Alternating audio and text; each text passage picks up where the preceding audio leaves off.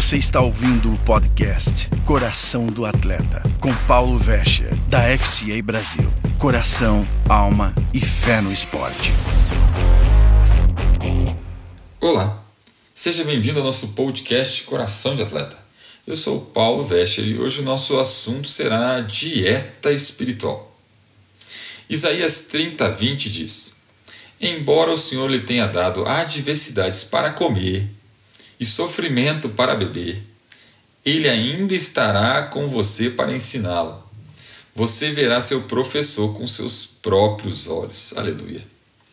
E lendo esse texto, comecei a pensar e relacionar a alimentação de um atleta e a alimentação espiritual. Sabe, se você perguntasse a todos os atletas de uma equipe, quem quer ser incrível, quem quer ser o melhor, quem quer buscar a excelência?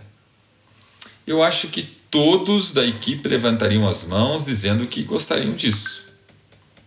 Mas, com o passar dos treinos, dos jogos, as dificuldades no caminho, à medida que a temporada avança, muitas mãos começam a cair. Você sabe aquela tradicional reflexão de final de ano? Quando fazemos planos para o ano que vai entrar, para o ano novo, quantas delas realmente realizamos?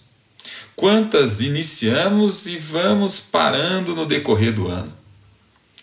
Dizemos que queremos uma vida de excelência, mas ficamos satisfeitos com a média ou a mediocridade que estamos vivendo. Isso porque as coisas não caem do céu. Precisamos construir. Nada é simples ou fácil. Existem batalhas no meio deste caminho. Você discorda? Faça a si mesmo duas perguntas simples. Primeira, você espera que alguém lhe faça ou lhe peça para fazer algo? Ou você toma a iniciativa de começar algo? Segunda, quando você recebe uma tarefa com o objetivo de melhorar sua mente, seu corpo, sua alma, você logo inicia e vai até o final, ou você dá uma enroladinha, começa e vai parando no meio do caminho, ou até procrastina, para, não faz. Meus filhos são adolescentes e um grande desafio tem sido tentar ensiná-los a fazer o que deve ser feito agora e não deixar para depois, pois acabam enrolando e tudo pode embolar lá na frente. Você conhece o ditado? Marmelada na hora da morte mata? Meu pai falava direto isso e parece que empurramos muitas coisas com a barriga. Vamos deixando para mais tarde e, como consequência, não fazemos tão bem. Deixamos metade para fazer ou nem fazemos nada. Gênesis 1, 27 diz que fomos criados à imagem de Deus. Sim, e criou Deus o homem à sua imagem, a imagem de Deus o criou. Homem e mulher os criou e que Deus, por meio do Espírito Santo, nos dá dons para usar. Hebreus 2:4.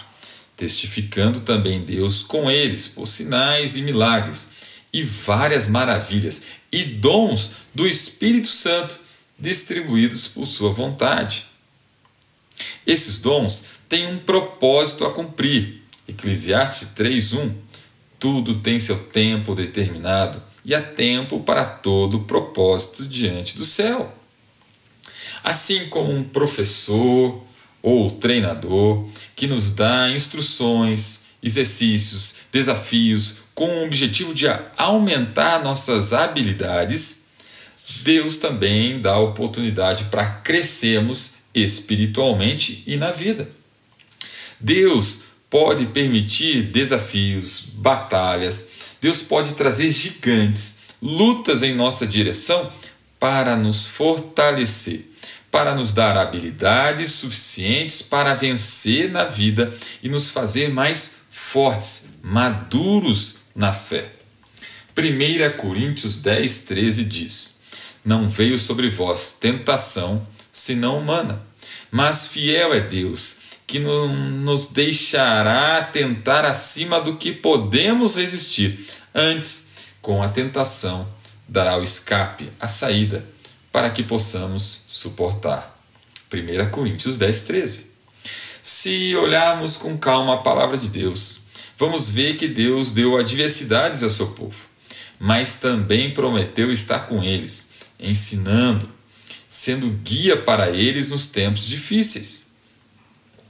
Quando decidimos, escolhemos uma vida de excelência e a seguimos, pode ser que seja um desafio, um, calão, um caminho longo e difícil. Mas, assim como o professor ou o treinador que dá aquele problema ou desafio, um obstáculo, uma meta maior a ser atingida, com o objetivo de fazer com que cresçamos, não para que desistimos, desistamos no meio do caminho, ou para nos ver quebrados no chão, mas sim para nos ver mais fortes, melhores para uma competição, para um desafio, Deus faz o mesmo. O grande problema é que queremos essa excelência, queremos ser melhores atletas, melhores amigos, queremos ser melhores pessoas, queremos ser melhores maridos, melhores esposas, queremos ser melhores filhos, queremos sim ser melhores cristãos. Mas não mantemos o foco. E muitas vezes vamos deixando aos poucos de lado o que importa porque outras coisas entram na nossa vida. Nos alimentamos com outras coisas.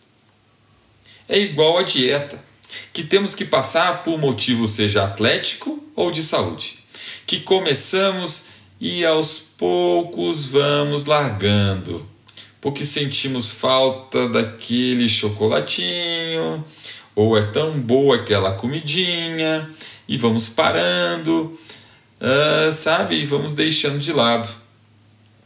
Né? Deixamos de concluir ou quebramos. E, como conclusão, a dieta não faz diferença, nada muda. Sabe quando você pensou em começar uma dieta na segunda-feira?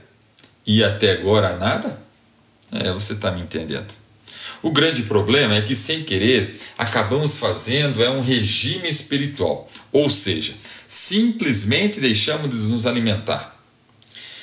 Muitas dietas dizem para não comermos um tipo de alimento, carboidrato ou sei lá o que.